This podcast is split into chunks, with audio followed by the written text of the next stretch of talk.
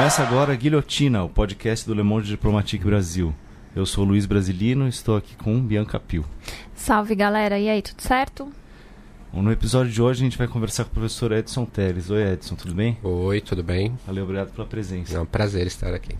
O Edson é militante da Comissão de Familiares de Mortos e Desaparecidos Políticos da Ditadura, doutor em filosofia pela USP e professor de filosofia política da Unifesp, Universidade Federal de São Paulo, onde coordena o Centro de Antropologia e Arqueologia Forense, o CAF. É autor de diversos livros, entre os quais o mais recente é O Abismo da História, lançado em 2018 pela Alameda Editorial. É isso, Edson? É isso aí, correto. Edson, a gente queria começar perguntando o que te motivou a escrever esse livro.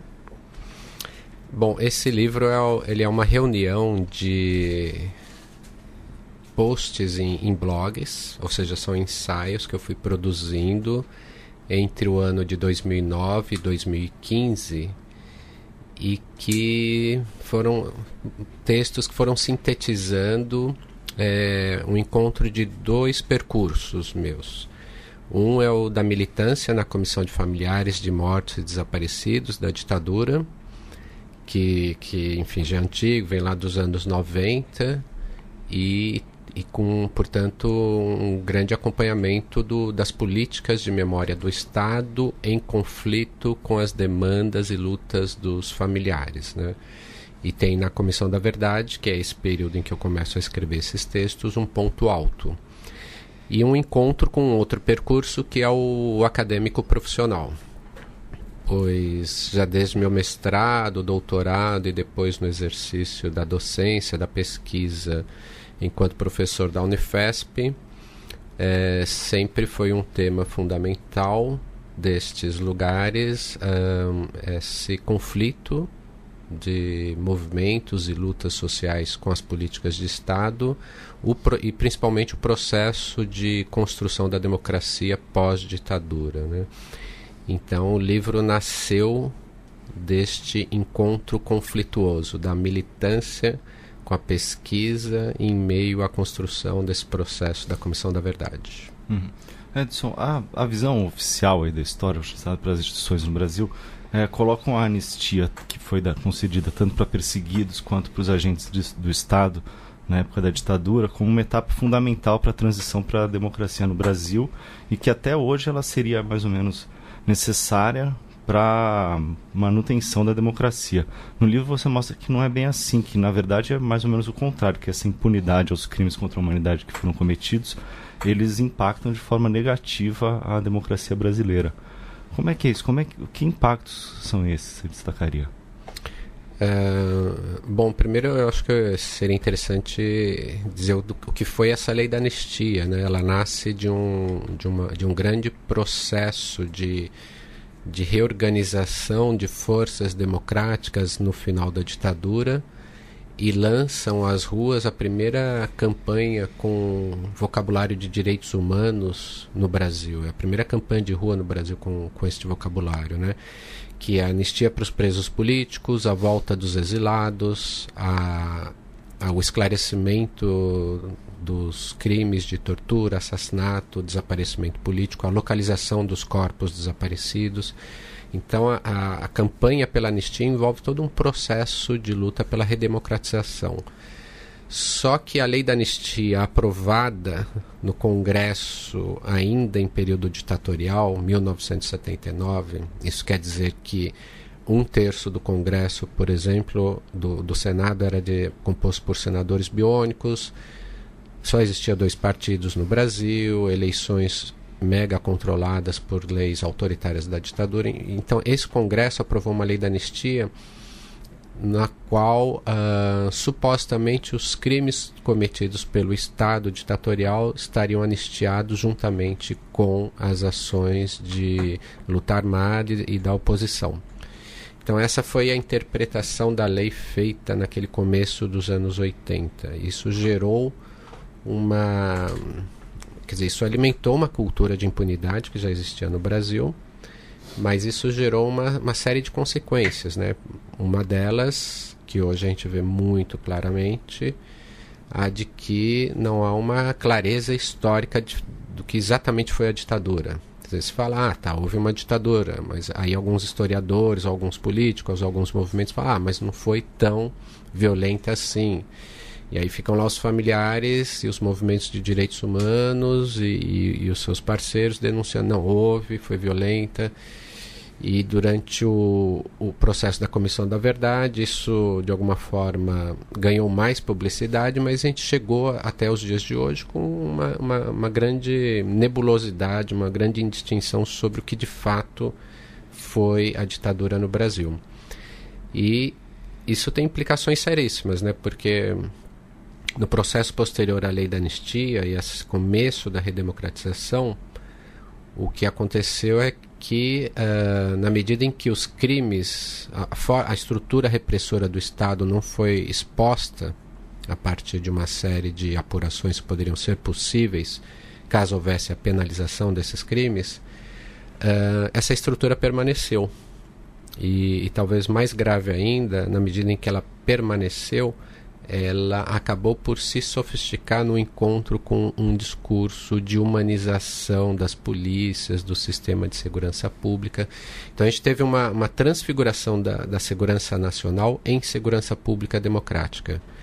E aí, se me permitem adiantar a questão, é, houve uma. Quer dizer, na ditadura a gente tinha uma doutrina de, de que, que alimentava a repressão era a doutrina de segurança nacional, cuja ideologia apontava a existência de um inimigo interno dentro do país. E isso autorizava a existência dessas estruturas e autorizava a violência do Estado contra determinados sujeitos no território brasileiro. Na passagem para a democracia, na medida em que não há a apuração dessa história de violência, não há penalização dos responsáveis, não há localização dos centros de tortura dos corpos desaparecidos uh, e, portanto, há a manutenção dessa estrutura repressora, o inimigo mantém-se, a estrutura de que há um inimigo dentro do país se mantém, só que ele é deslocado por uma outra figura. E, notadamente, já a partir das denúncias do movimento negro, já nos anos 90, isso se configura no genocídio do povo negro e periférico. Então, o, inimigo da democracia passa a ser aquele fan, corpo fantasmático que supostamente alimenta a violência urbana. E, notadamente, isso se volta, todo esse aparato repressivo se volta contra esses territórios de onde partiria a violência urbana. Né? Então, é toda uma, uma configuração em que, que, que nasce ali do processo, tem, tem esse lugar de genealogia originário no processo da lei da anistia, mas que tem impactos até hoje. Né? Edson, você da, é, é, comentou agora, né, de como teve essa passagem do período da ditadura para a democracia e o quanto esse aparato é, punitivo continua, né? A gente vê isso na violência policial. É, você e você tem coordenado o trabalho no CAF. Eu queria primeiro que você explicasse o que é o CAF para quem está uhum. ouvindo, para entender qual é o trabalho, né? E, e a importância dele. E, e também trazer como é que vocês têm conseguido ou buscado mostrar essas conexões entre as arbitra, arbitrariedades da ditadura e a violência policial atual que a gente vê. Ok, o CAF é o Centro de Antropologia e Arqueologia Forense da Universidade Federal de São Paulo, a Unifesp. Ele foi criado há cinco anos, em agosto de 2014, a partir de uma demanda muito específica que foi a de, a de que a Unifesp fizesse a análise das ossadas da Vala de Perus. O que, que acontece? A, a Vala de Perus foi criada no período da ditadura, provavelmente entre 1975 e 76, dentro de um movimento de uh, limpeza da ditadura daqueles lugares onde eles jogaram corpos de vítimas da violência do Estado. Uh, em 1990, durante o governo Luiz Arondina, aqui em São Paulo, onde fica o cemitério de Perus, uh, os familiares, com apoio da prefeitura e de outros parceiros, foram até o cemitério, começaram as escavações e acharam essa vala. Nessa vala tinha cerca de 1.500 indivíduos E uma grande quantidade, 300 ou 400, eram é, crianças e foram então à época separados porque o, o, a escavação visava localizar os desaparecidos políticos. Então foram pegos os corpos de adultos e nesse sentido foram montadas 1049 caixas contendo esqueletos que hoje sabemos que de mais de, de 1.200 indivíduos. Uh, esses, essas caixas foram enviadas para a Unicamp, sob a coordenação do médico legista Badam Palhares. E lá ficaram durante nove anos sem um devido tratamento, ao contrário, elas ficaram, as caixas foram abertas, ficaram sujeitas à umidade, à chuva, houve inundação, sujou de barro, enfim, as condições já ruins da, da, nas quais elas foram tiradas da vala pioraram na Unicamp então decidiu-se via Ministério Público levá-las para a USP.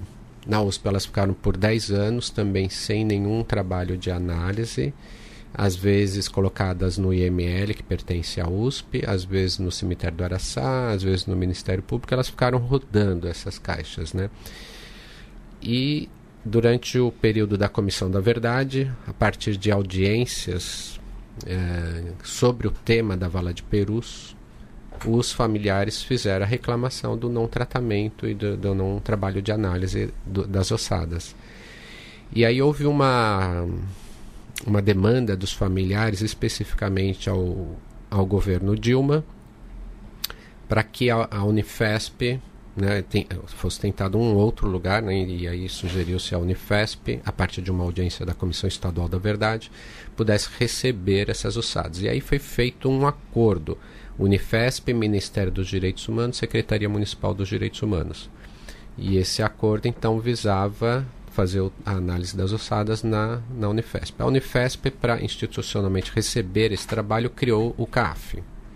Então, a CAF recebe em 2014 essas ossadas, monta esse laboratório de análise forense e começa a fazer esse trabalho que é, é lento, demorado, porque é muito detalhado e porque também essas ossadas, depois de todos esses anos, ficou num estado muito ruim. Então, é, o trabalho que foi iniciado, passando agora para o trabalho da vala, é, foi de limpeza das, das 1049 caixas. Uh, depois da limpeza, a gente, ou durante a limpeza, a gente preparou um arquivo, uma grande base de dados tentando entender quem a gente buscava e a gente chegou a uma lista de 41 desaparecidos políticos montada a, a partir de, daqueles indivíduos que tinham passado pelo DOICOD aqui na rua Tutóia, ou seja, que tinham é, estado sob tortura a mando do Coronel Ustra aqui no, no Segundo Exército e depois fizemos junto às famílias destes 41 uma base de dados sobre contendo o perfil desses indivíduos, tanto em vida quanto o perfil é, depois de morto, ou seja, colhendo também depoimentos de presos que testemunharam a morte, a tortura, material de jornal, documentos do antigo DOPS, fizemos uma grande base de dados. Uh, e aí começamos o trabalho de análise propriamente dito das ossadas. Então abre-se a caixa, monta-se o esqueleto, é, ver o sexo, estatura, detalhes do corpo, marcas de, de violência nos ossos, né? E, e, vai, e vai se produzindo um perfil biológico da alçada e aproximando do perfil de cada um dos 41 procurados. Quando o perfil se aproxima, a gente tira uma amostra um, de, de osso é, do, do esqueleto para fazer um exame de DNA. Nós temos a base de dados de sangue das famílias para poder bater o DNA e, e, e, tentar fazer a identificação. É, bom, esse trabalho do DNA, no, no fundo, começou em 2018, 17 para 18. Em 2018, então, nós identificamos uh, dois desaparecidos, o Dimas Casemiro e o Aloysio Palhano.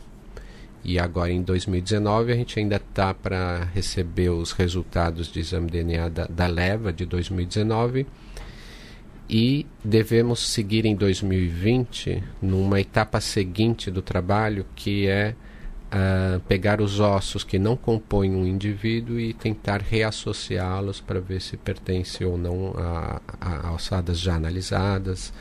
Enfim, está no meio do trabalho, digamos assim, desse, de análise da vala de Perus. Ah, Edson, queria perguntar, voltar um pouco, te perguntar sobre arqueologia forense, que é um tema que antes da gente começar essa pauta aqui, eu não, uhum. nunca tinha ouvido falar. É o primeiro centro no Brasil desse tipo? Como, como é que, em que consiste esse trabalho? Você, é... você já explicou, né, no caso do CAF, mas eu queria é. saber de forma geral. É, a, a, é, a gente tem o nome de antropologia e arqueologia forense. Né? Então, a arqueologia, é, citando como exemplo, seria esse trabalho de escavar a vala de perus, né? fazer a a exumação dos ossos, mas tudo isso com uma técnica de escavação, ou seja, você teria que preservar, porque o modo como o, é, o objeto que você busca, no caso nosso, as ossadas, se encontra enterrado, conta uma história. E no caso da antropologia já é o estudo do, dos corpos, né, das ossadas, né, se trata do, do que de, de pesquisar o que há de humano. Então o forense aí é uma ciência que busca produzir evidências é, da ocorrência de crimes ou do esclarecimento de fatos passados a partir de, de uma série de protocolos. Então, no caso da arqueologia, esse trabalho que pode ser de busca de seres humanos ou de objetos, e da antropologia é o trabalho em torno do próprio é, humano. Né? No momento, uh, o que a gente faz mais em relação à bola de perus, pelo, pelo estado quem se encontra, é um trabalho de antropologia forense. Mas a gente tem outros trabalhos forenses que são feitos no CAF.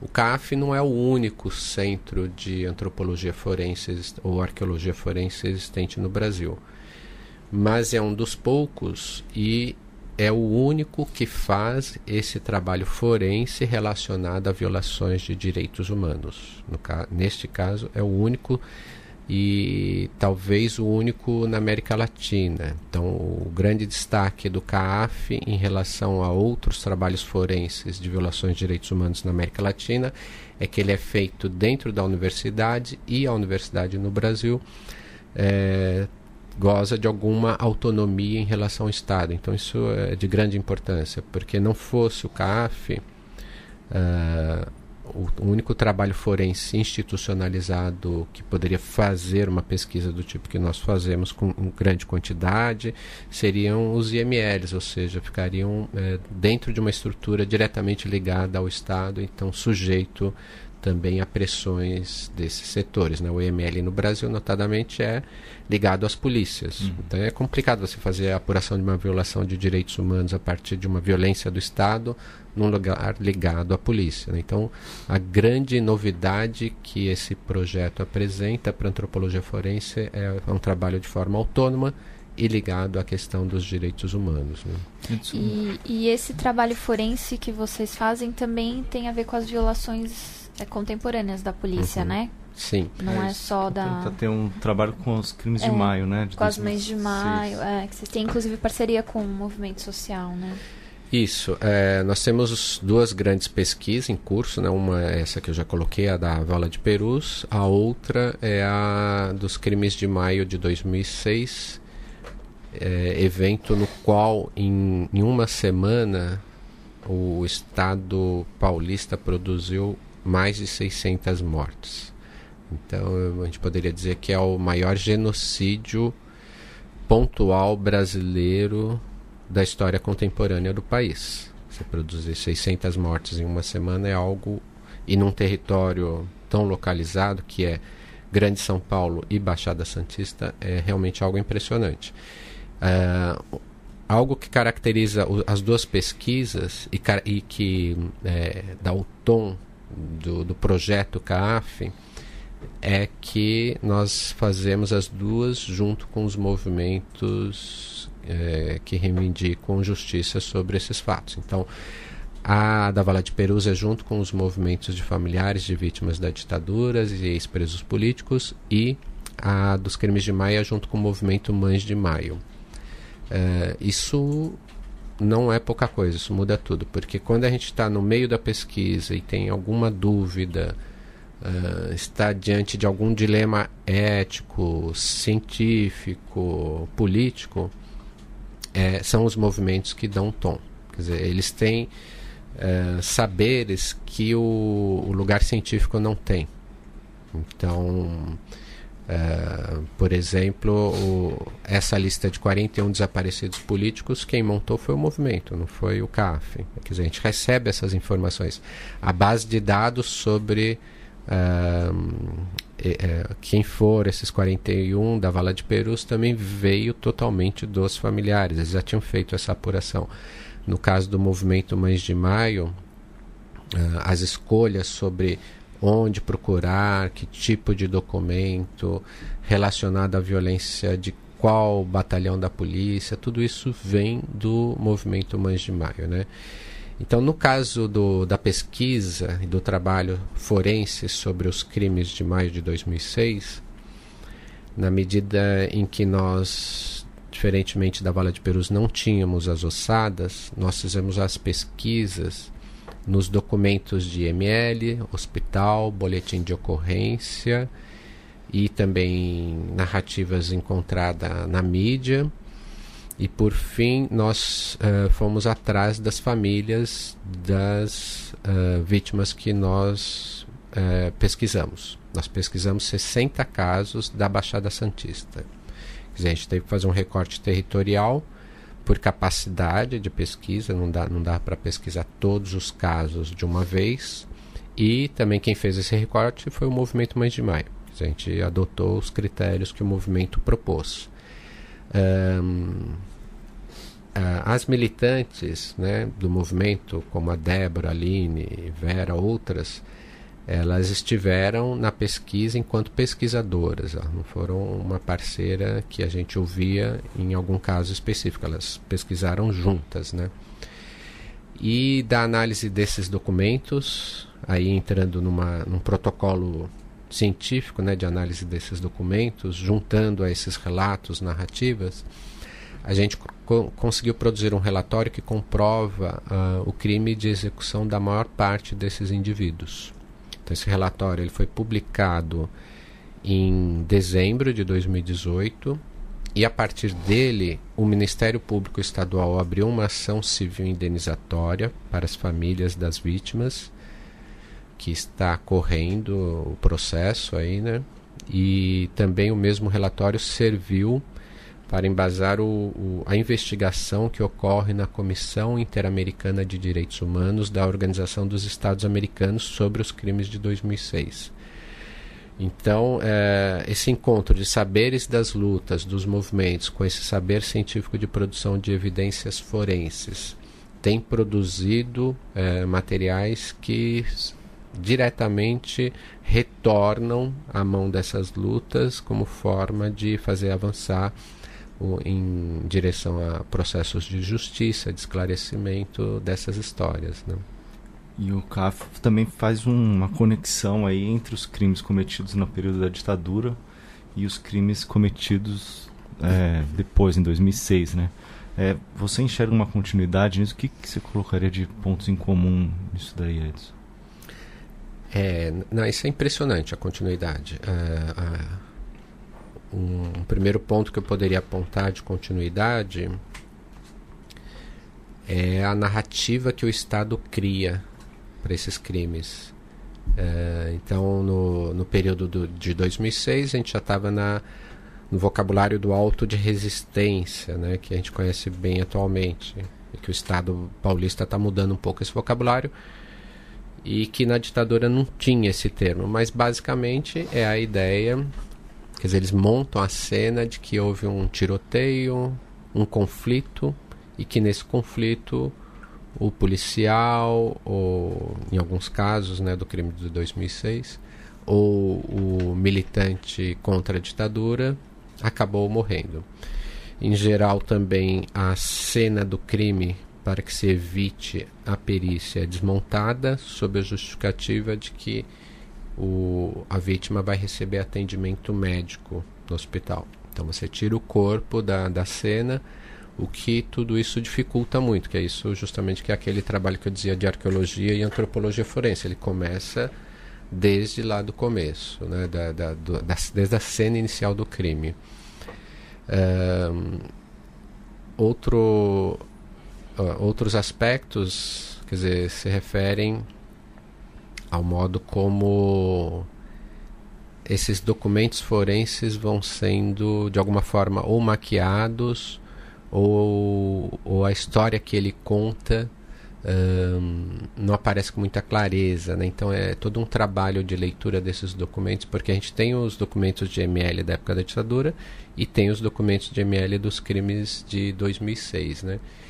Uh, e eles são feitos, por exemplo, um, às vezes no, nos crimes de 2006 a gente vê que uh, a vítima era negra e o documento do ML coloca a cor da pele branca.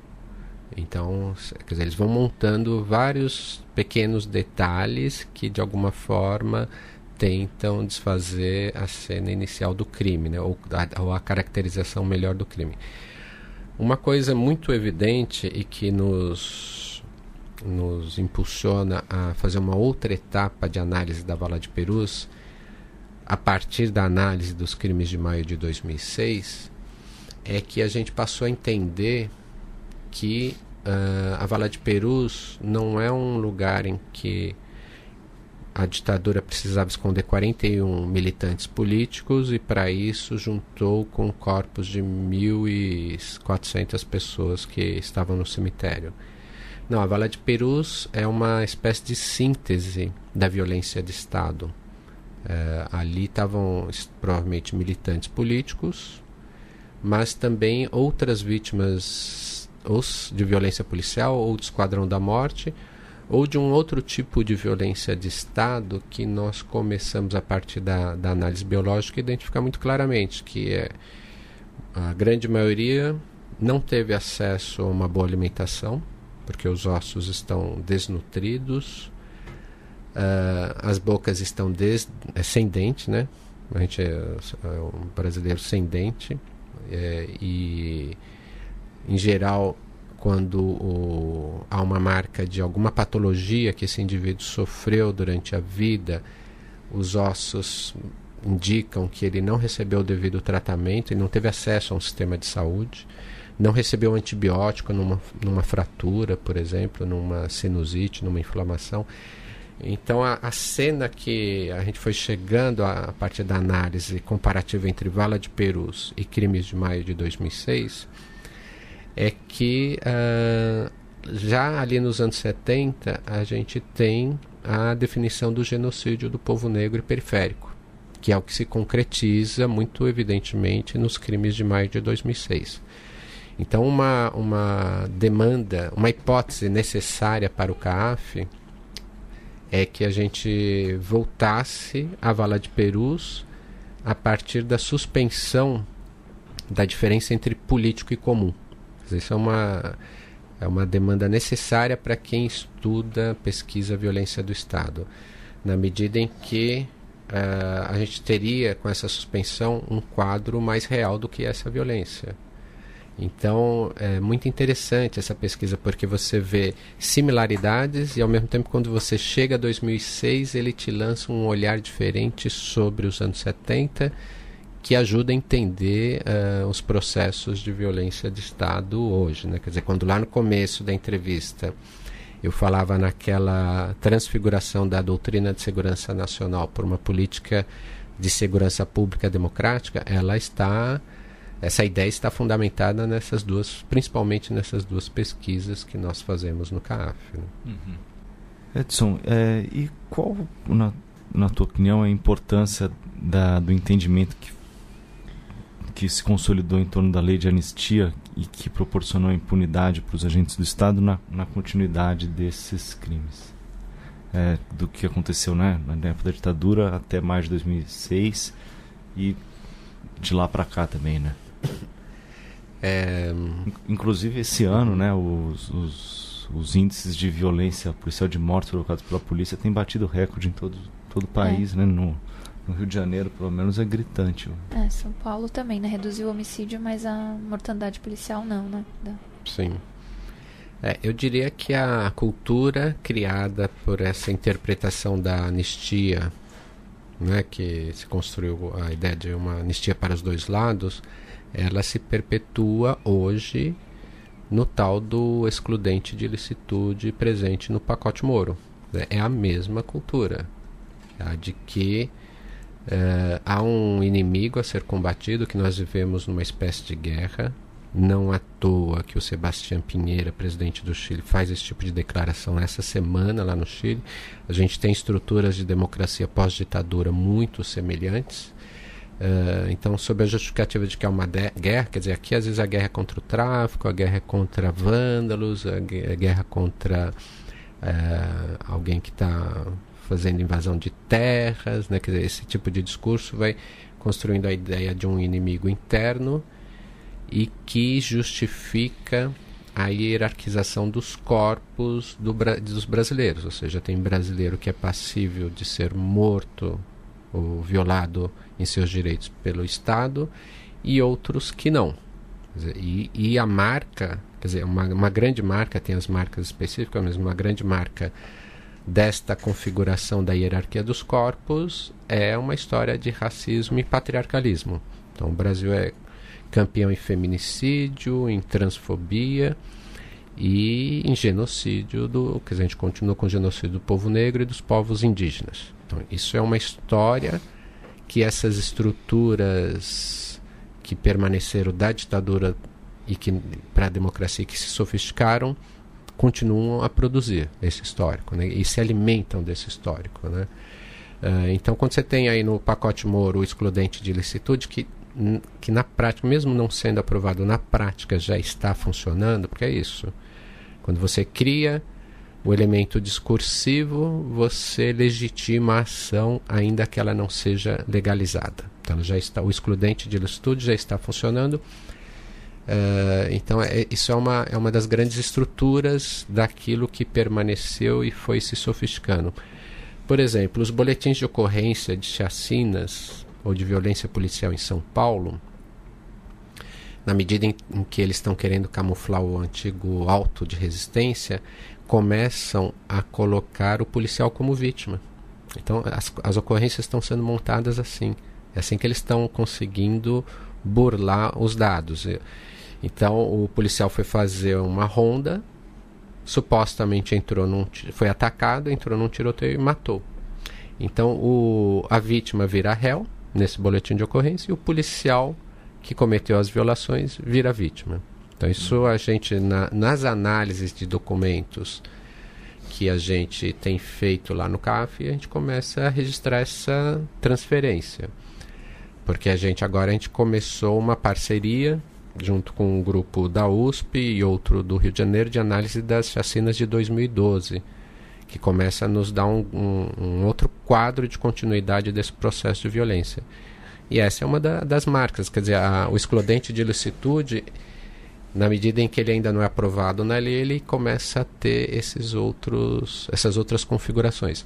Então veja, a produção de uma narrativa sobre o inimigo, sobre a ação policial, sobre o papel do Estado, é fundamental nesse contexto de legitimação dessa forma de violência da sociedade brasileira. É, então é, é, fundamental também que a gente atue, né, é importante, um, por exemplo, um podcast como esse, que a gente atue na produção de uma outra narrativa sobre, sobre o que é essa violência. Né?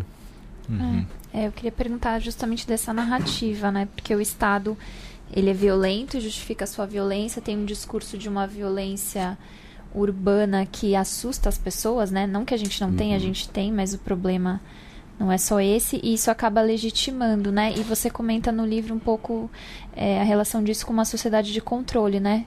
Queria que você comentasse um pouco sobre isso, assim, explicasse também para quem está ouvindo como essas coisas se conectam, né? Essa uhum. narrativa, a violência policial vai se retroalimentando também, né? É. é Eu, eu, gostaria de contar um caso sobre o modo como esse Perfeito. controle ocorre, né? E, e, é um caso que remete àquele período de construção dessa lógica da anistia em que a violência do Estado é, é diminuída em termos da, do seu aspecto autoritário e, e violento, né? E isso é feito concomitante a uma desqualificação da, de, de, uma ação política, de uma determinada ação política que tem relação direta com a violência do Estado, que é uh, o caso é, em abril de 83, nós tivemos na cidade de São Paulo um, uma grande revolta popular. Ela ficou conhecida como quebra-quebra, mas foi uma ação de de organização de pequenos comitês que foram se juntando e que lutavam contra o desemprego, mas também queriam participar do processo de redemocratização. Comitês populares que vinham de, de toda uma tradição de luta do final dos anos 70 para o começo dos anos 80. E, na medida em que isso não tinha escuta, ele explodiu num, num movimento de, de quebrar é, lojas, bom, espaços que relacionados ao Estado e também de saques. E, e, e, o ponto alto desse movimento foi uma, uma ocupação, uma derrubada das grades do Palácio dos Bandeirantes, que, que na época acabava de receber o recém-eleito governador Franco Montoro uma ocupação daqueles jardins e todo um conflito com a polícia. Esse movimento se estende para outras capitais do país e o ano de, de 83, então, é um ano de revolta popular. Então, isso que a gente vê hoje no Chile aconteceu no Brasil naquele período.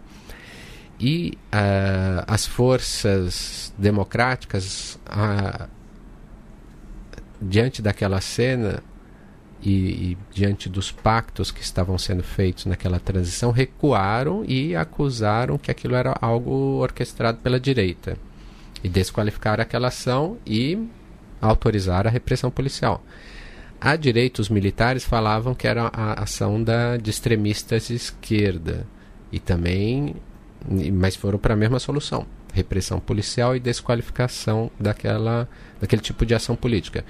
Então, ali, por exemplo, nasce uma tecnologia de controle, desta sociedade de controle, que é, não precisa anunciar explicitamente que há um regime político de, de bloqueio, de anulação de determinadas ações, mas faz a repressão a ela relacionando uh, um aspecto de, de fúria que há nas revoltas com uma certa violência urbana. Então não, não, é à toa que aparece em junho de 2003 a fala de que ali são arruaceiros, vândalos, desordeiros, quer dizer, isso faz parte de, um, de uma cultura de desqualificação de uma ação política não controlada pelos partidos, pelos movimentos tradicionais e que na, nos nossos 30 anos de democracia a gente vai colocando para debaixo do tapete. Isso quer dizer, repressão e anulação dos espaços onde esses movimentos mais autônomos ou espontâneos possam aparecer. Então, é, essas formas de controle acabam também é, sendo acionadas via outros mecanismos, mas elas denotam um, algo fundamental desse processo, que é quando você tem uma ação policial que mata um jovem dentro de uma favela, Quer dizer, a única coisa que resta a essa comunidade é descer por asfalto, queimar um ônibus, fazer uma barricada lá na avenida e gritar: olha, estão matando a nossa gente. Então, tem, essa, essa, esse formato da revolta, como modo de ação política, na medida em que ele é extremamente desqualificado pelas forças políticas tradicionais, ela impõe uma, um lugar de autorização da violência do Estado muito grave. Então a gente precisa, é, com muita urgência, repensar o que é uma ação política democrática e como a gente pode dar ouvido para esses segmentos que tem, são é, tradicionalmente aqueles que sofrem a violência do Estado, porque são esses que vão para essas ações de revolta. Né? Uma, uma autorização do estado de exceção, né? um pouco como se cita no livro, no momento em que o STF confirma né, a interpretação corrente vigente da, da lei de anistia uhum. é, e, e, nega aos, aos, familiares o Estado de Direito, né, que seria ver os, os responsáveis responsabilizados né, pelo, pelos crimes cometidos. Como é, como é que você enxerga essa questão, Edson, do, do estado de, de exceção é, fortalecido por uma lei que supostamente deveria trazer a reconciliação nacional, que você também critica bastante no livro? É, é, aí são duas coisas a gente pode abordar a, questão da exceção e a questão da reconciliação nacional né? acho que eu começo pela da reconciliação nacional a reconciliação nacional é uma ideia bizarra da democracia poderia dizer assim porque uhum. por exemplo o artigo 1 da lei de criação da Comissão Nacional da Verdade ela declara que está sendo criada essa instituição para produzir a reconciliação nacional agora imagine em 2012 é, que, que setores em conflito estão sendo reconciliados? Ainda mais na medida em que você propõe uma comissão da verdade do período da ditadura. Então, qual conflito da ditadura está sendo em 2012 reconciliado? Uh, então, de certa forma, primeiro, a democracia diz: olha, entre ditadura e democracia, a gente tem que produzir uma reconciliação. Que isso é a base lá daquela lei da anistia que a gente já comentou há dois setores em conflito, a gente anistia os dois para conseguir uma paz, uma pacificação. Então, em 2012, a Comissão Nacional da Verdade está repetindo a ideia de uma pacificação entre setores ligados a uma ditadura e setores ligados a uma democracia. Então, isso é muito estranho para uma democracia. É, e, e, a outra questão é que, quer dizer, isso se fundamenta totalmente lá atrás, numa, numa no chamada teoria dos dois demônios, que é criado durante as ditaduras, que, just, que tenta justificar a tortura a partir da ideia de que há um setor radicalizado da esquerda que, para ser combatido, as ditaduras soltaram um setor radicalizado do Estado, que são os porões de tortura. E aí as leis de anistia e esses processos chamados de reconciliação fazem o encontro desses setores radicalizados a partir de um caminho de centro, de consenso, né? um, produzir um consenso nacional a partir desse processo de reconciliação, que visaria silenciar as radicalizações uh, e produzir um, um, lugar seguro dentro de uma política do possível que não uh, coloque em instabilidade a governabilidade. E isso se relaciona muito com a ideia de exceção. Então, veja, quando eu falo aí no livro de estado de exceção, eu não estou opondo uma exceção a um estado de direito, ou também não estou me referindo a um estado, enquanto estado União, governo federal, de exceção. Né?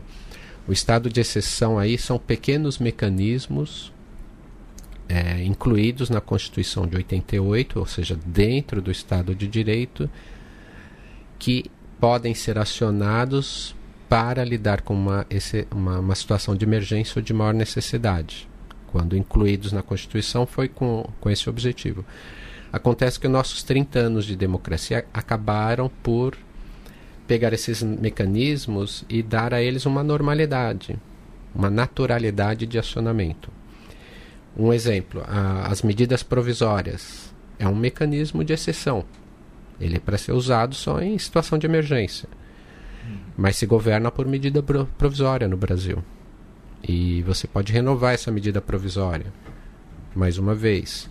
E se quiser renovar mais uma vez, você muda lá uma vírgula dela e ela entra como uma medida nova. Você então você continua governando via medida de exceção aquilo que era para entrar num procedimento objetivo e ordinário, que é vai para o Congresso, entra numa comissão, convoca-se a sociedade, seus representantes, discute o tema, vai para uma votação, a mídia aborda, debate, etc. Isso que uma medida provisória salta, ou seja, o que ela burla quando ela vira normalidade é justamente a democracia. Então, é, a gente, ao acionar esses mecanismos de exceção constantemente, você acaba por manter uma institucionalidade democrática sem democracia. E é isso que a gente acabou construindo de forma ambígua, porque em, em outros espaços você tinha processos democráticos sobre outros temas, mas você vai mantendo isso de forma ambígua até que, de fato, em algum momento, essa exceção vira a norma completa, que é o golpe institucional de 2016, que é justamente feito a partir de um mecanismo do Estado de Direito, só que numa lógica de exceção.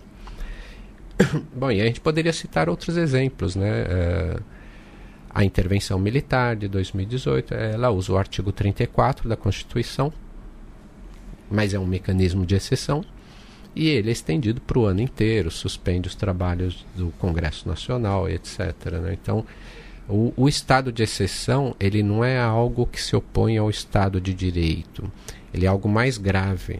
São mecanismos incluídos no estado de direito e que visam lidar com aquilo que não estava previsto na ordem.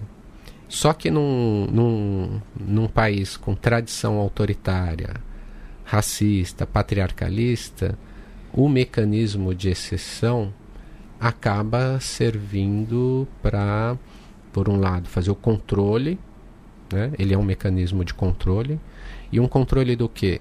Um controle das ações políticas contrárias ou que visam a transformação desta ordem qualquer momento que você tem uma, uma possibilidade de uma política pública, de uma ação política mais radical que vai transformar esse contexto, você tem, em geral, o acionamento de uma medida de exceção para lidar com essas questões. Né? Edson, eu queria pedir para você comentar um outro ponto do livro que a gente achou muito interessante, que quando você fala sobre a Comissão de Mortos e Desaparecidos e da Comissão de Anistia, Dentre outras coisas, você destaca que esses atos se inscrevem tanto como políticas de memória quanto políticas de silêncio. Uhum. É, como é que é esse sentido aí de que a, a memória tem um papel silenciador?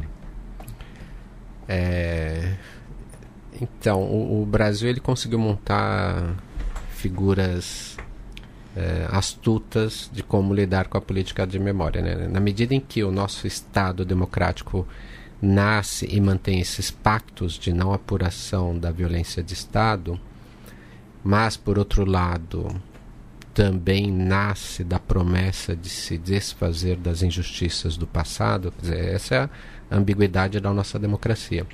Quando ela vai produzir as políticas de memória, ela monta organismos, institucionalidades, em que não fica muito claro uh, um lugar de ruptura com essa estrutura violenta. Então, essas instituições têm como uh, elemento fundamental do, do discurso delas a ideia aqui que nós já abordamos da reconciliação nacional e a ideia da pacificação. Você vê, a Comissão da Anistia tinha como lema a, a Comissão da Paz, se autodeclarava a Comissão da Paz. Uh, e a ambiguidade está, quer dizer, na, na, mesma medida em que a Comissão da Anistia apurava as, as violências contra pessoas que estão vivas e entram com processos, a Comissão de Mortes Desaparecido de indenização da história da, das vítimas fatais com indenização das famílias, o mesmo Estado se silenciava sobre a localização dos corpos dessas vítimas fatais, dos desaparecidos, e se silenciava sobre a responsabilização tanto das vítimas fatais como desses que sofreram torturas, prisões e continuam vivos. Ou seja, o que eu quero dizer é de cara duas coisas. Primeiro, essas comissões elas apuraram a responsabilidade do Estado sobre esses crimes.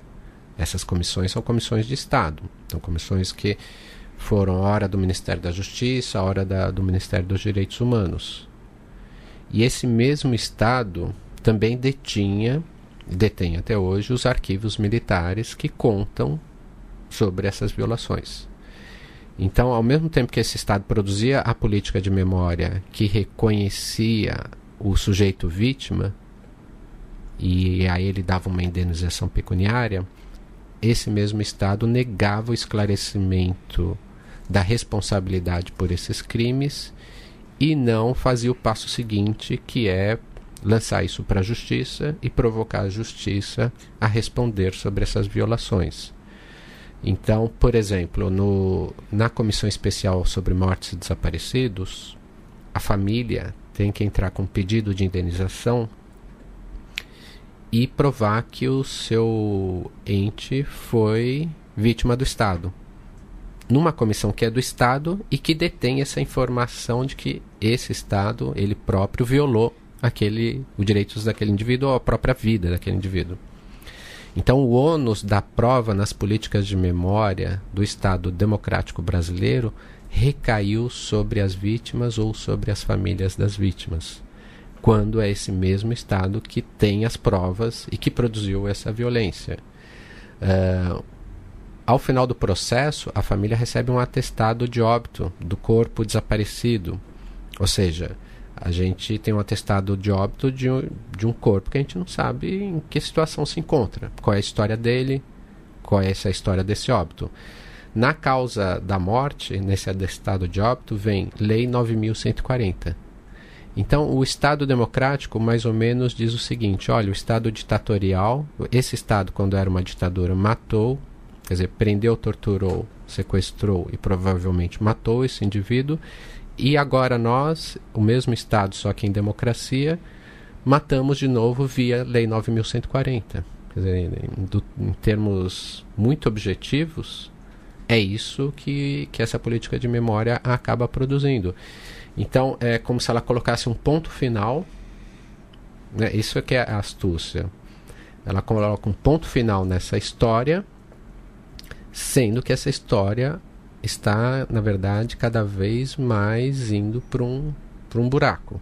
Né? Quer dizer, o que eu, esse é o título do livro, O Abismo na História. Quanto mais você mergulha na história, mais você, na verdade, salta num precipício. Mais você está indo para um lugar em que você não vai ter volta.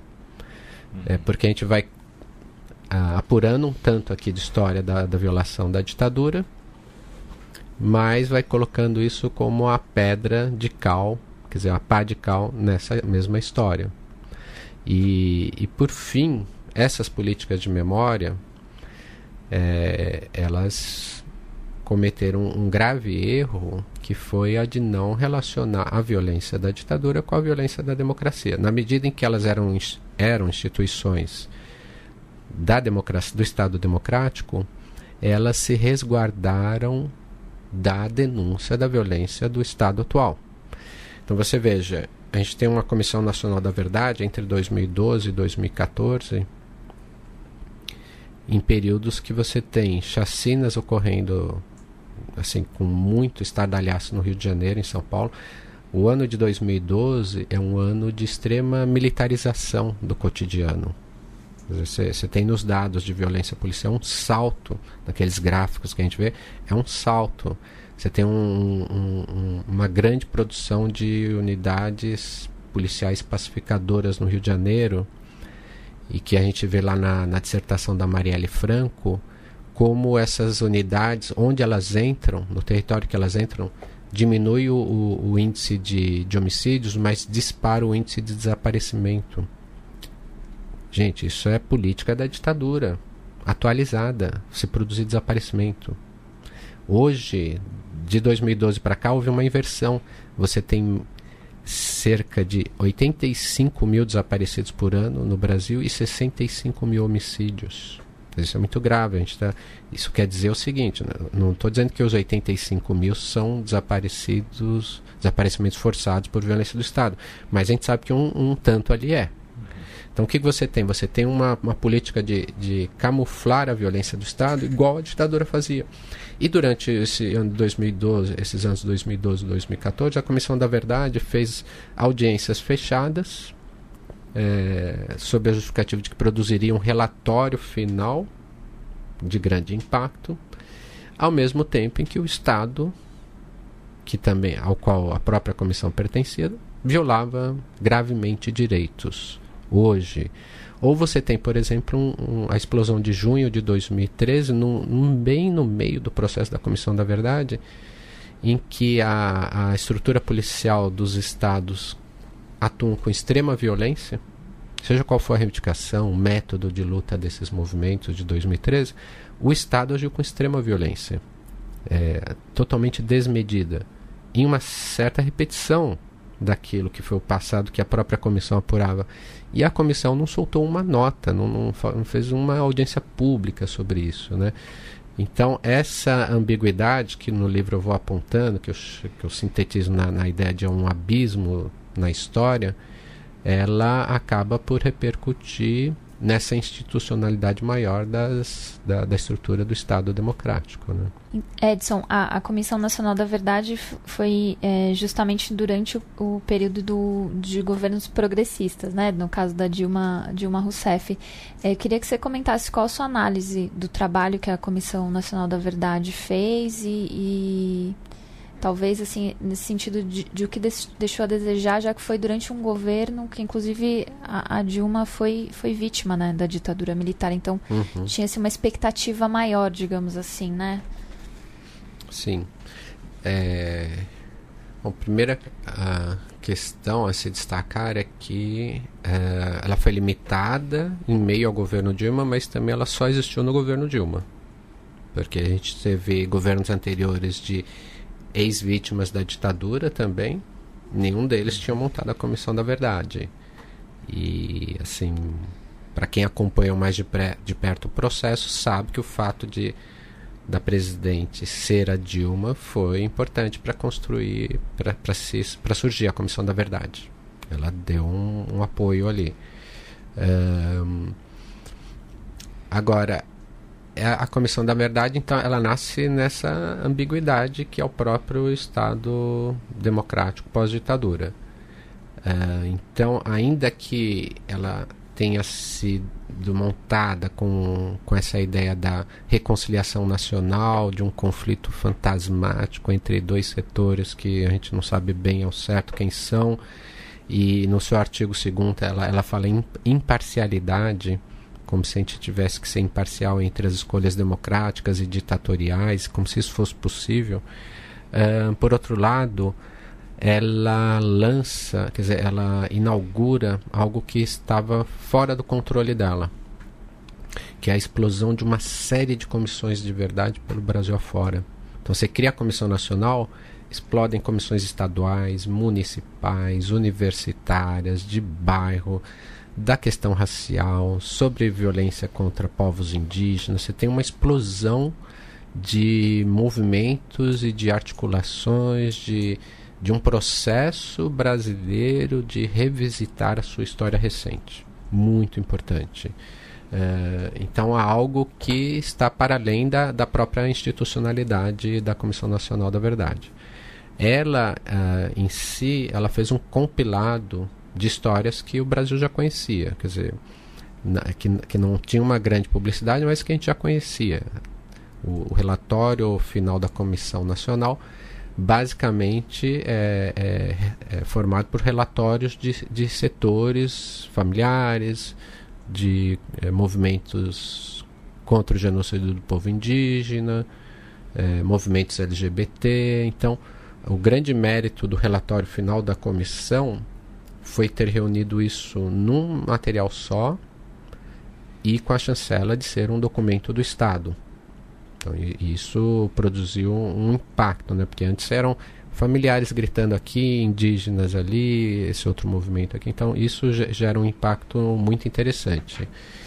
É, destacaria, e que não é pouca coisa, uh, o silêncio desse relatório sobre o genocídio do povo negro. Quer dizer, o racismo não entrou. Agora, num, Estado brasileiro, na história, com a história de escravidão terrível, com a criação de um mito de uma democracia, de uma falsa democracia racial, com a extrema desigualdade entre pessoas brancas e pessoas não brancas, você saltar isso numa comissão da verdade sobre violação de direitos por parte do Estado é algo realmente muito significante. Né? E, e, eu diria também que a comissão, assim como ela disparou, isso é uma, uma análise posterior ao livro, mas que está de alguma forma dentro do livro, assim como ela disparou uma série de revisitas a histórias de violações do Estado, ela também dispara um movimento de extrema direita. Né? Então, é durante a Comissão Nacional da Verdade que o grupo hoje capitaneado pelo Bolsonaro, na época não era muito evidente que ele era o líder, né, ou que ele viria a ser o candidato, mas esse grupo começa a se articular para a disputa presidencial de 2014 já.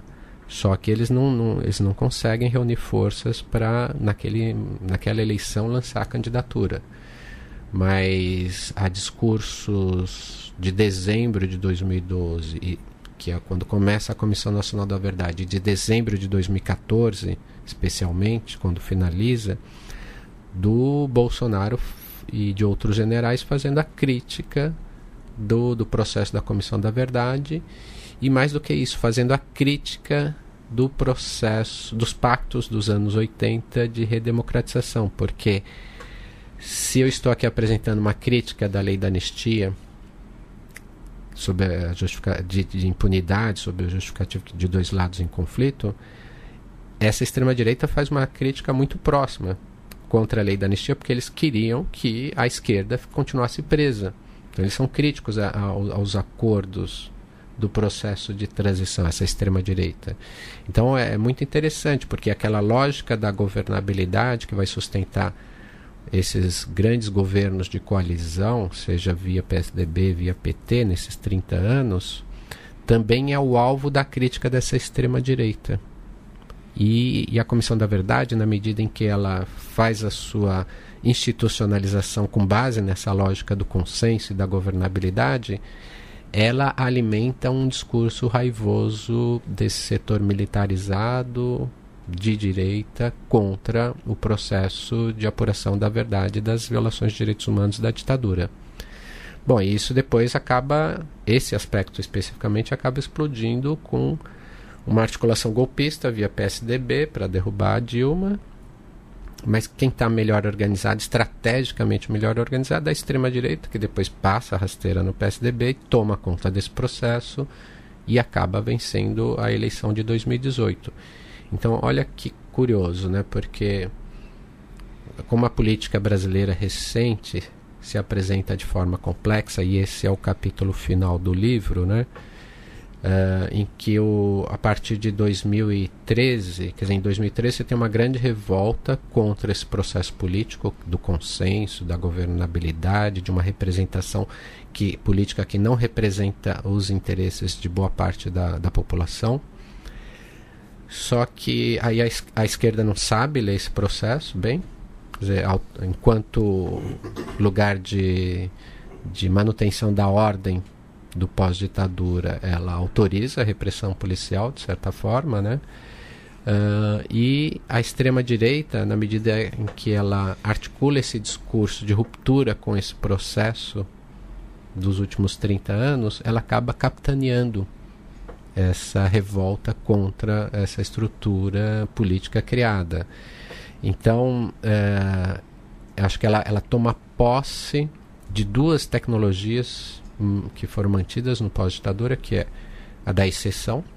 Você vê, o governo Bolsonaro, ele, ele governa com medida provisória, decreto e, e militarização, que a exceção autoriza, né? E a produção do inimigo, que é aquela lógica de se transforma a doutrina de segurança nacional em uma segurança pública cujo inimigo está nas periferias, é o povo pobre preto. Quer dizer, esse governo ele estressa ao máximo essas duas tecnologias.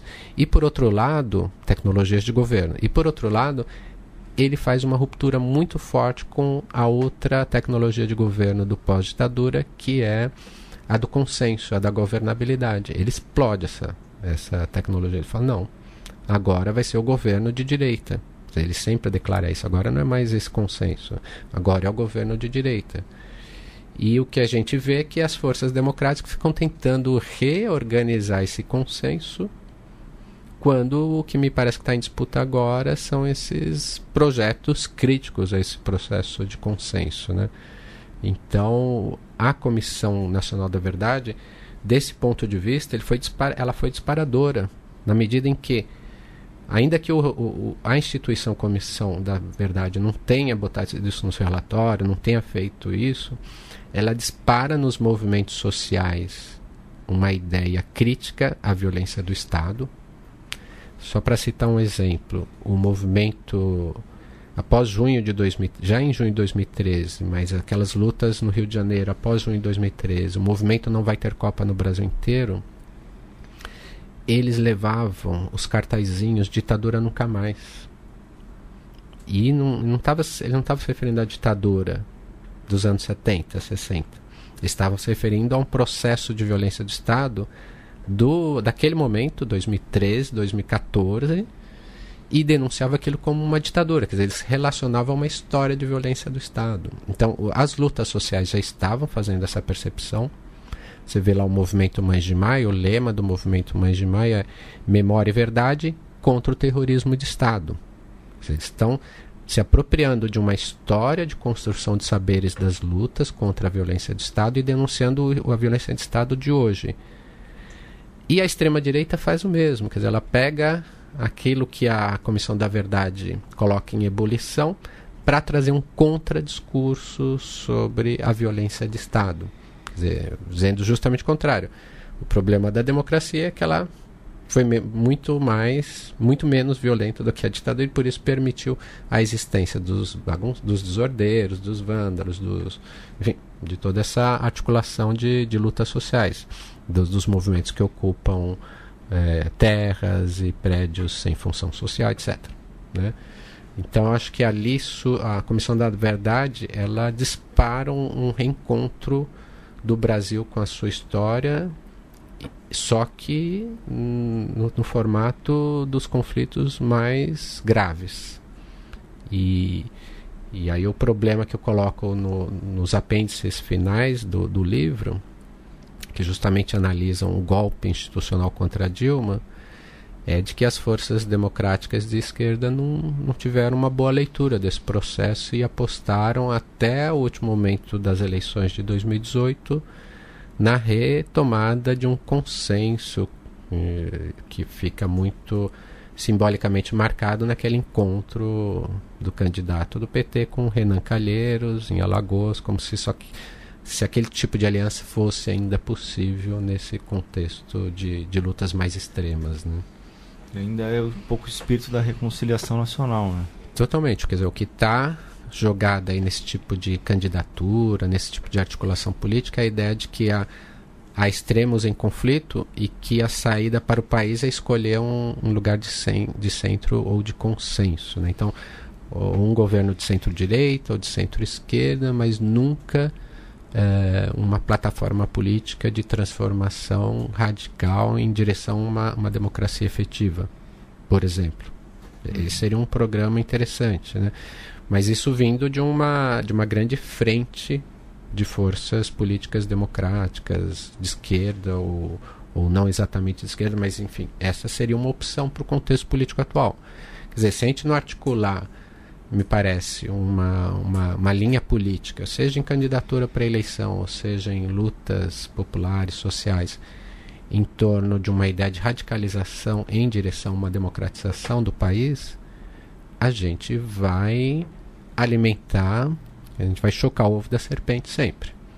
E, porque na hora que a coisa uh, desanda, a gente tem, por exemplo, uma instituição como Forças Armadas, muito bem organizada, estruturada, com pessoas muito competentes do ponto de vista de estratégias, de como governar um país, de como usar da violência, da militarização do cotidiano para governar o país. Né?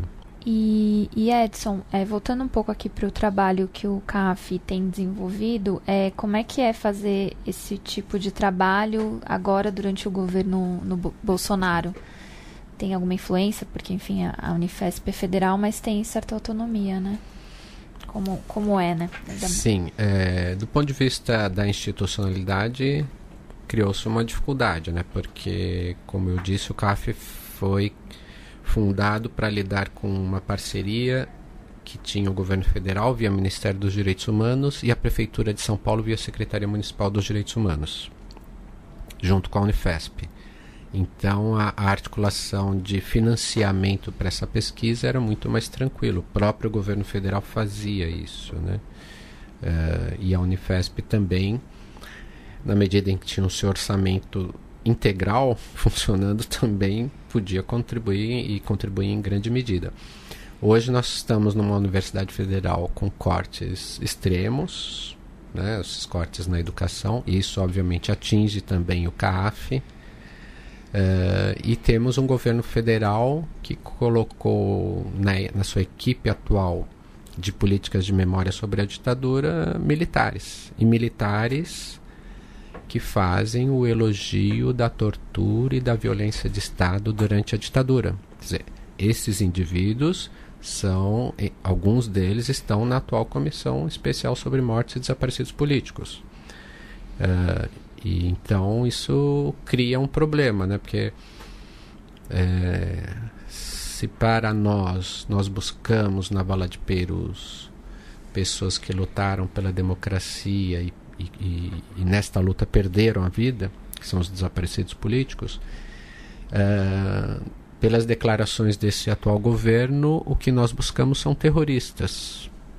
Então, isso gera um monte de encontros conflituosos, na medida em que a institucionalidade ainda se encontra entre esses parceiros. Quer dizer, esse é um, a, vala, a análise da Vala de Perus ela é mantida a partir de uma ação judicial, em que esses entes institucionais se encontram como réus porque o Estado criou a vala de Perus lá atrás e não fez a não esclareceu onde estão os desaparecidos políticos hoje, não fez a análise da vala até pouco tempo atrás. Então ele está como réu nessa ação. É, o, a Prefeitura de São Paulo é a que criou o cemitério de Perus, permitiu a existência de uma vala clandestina dentro do seu cemitério, então tem também responsabilidade sobre esse problema. O estado de São Paulo, que também se encontra nessa situação, foi aquele que uh, lançou essa vala para a USP, Unicamp, instituições do Estado e também não apurou o que aconteceu. Uh, então a gente está num, num encontro cotidiano com duas visões muito opostas sobre o que é violência do Estado. Então isso gera problemas de compreensão dos passos seguintes de trabalho, mas também problema de manutenção da institucionalidade, financiamento da pesquisa. Então, por outro lado, pensando nos passos seguintes do, do CAF, desses trabalhos de pesquisa sobre a violência de Estado, uh, claramente a gente tem que tomar muito cuidado na medida em que achar um, identificar um desaparecido hoje é produzir a prova material de que o atual governo mente sobre o que foi a violência do Estado.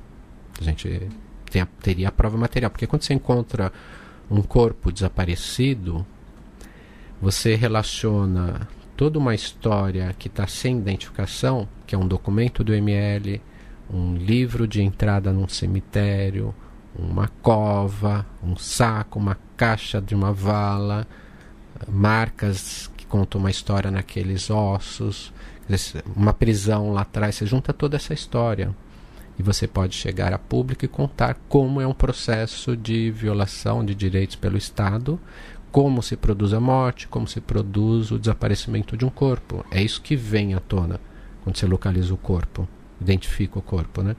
Então a gente está produzindo as provas materiais de que houve uma ditadura no país grave, violenta e violadora de direitos, que fazia tortura, que sequestro desaparecimento. Né?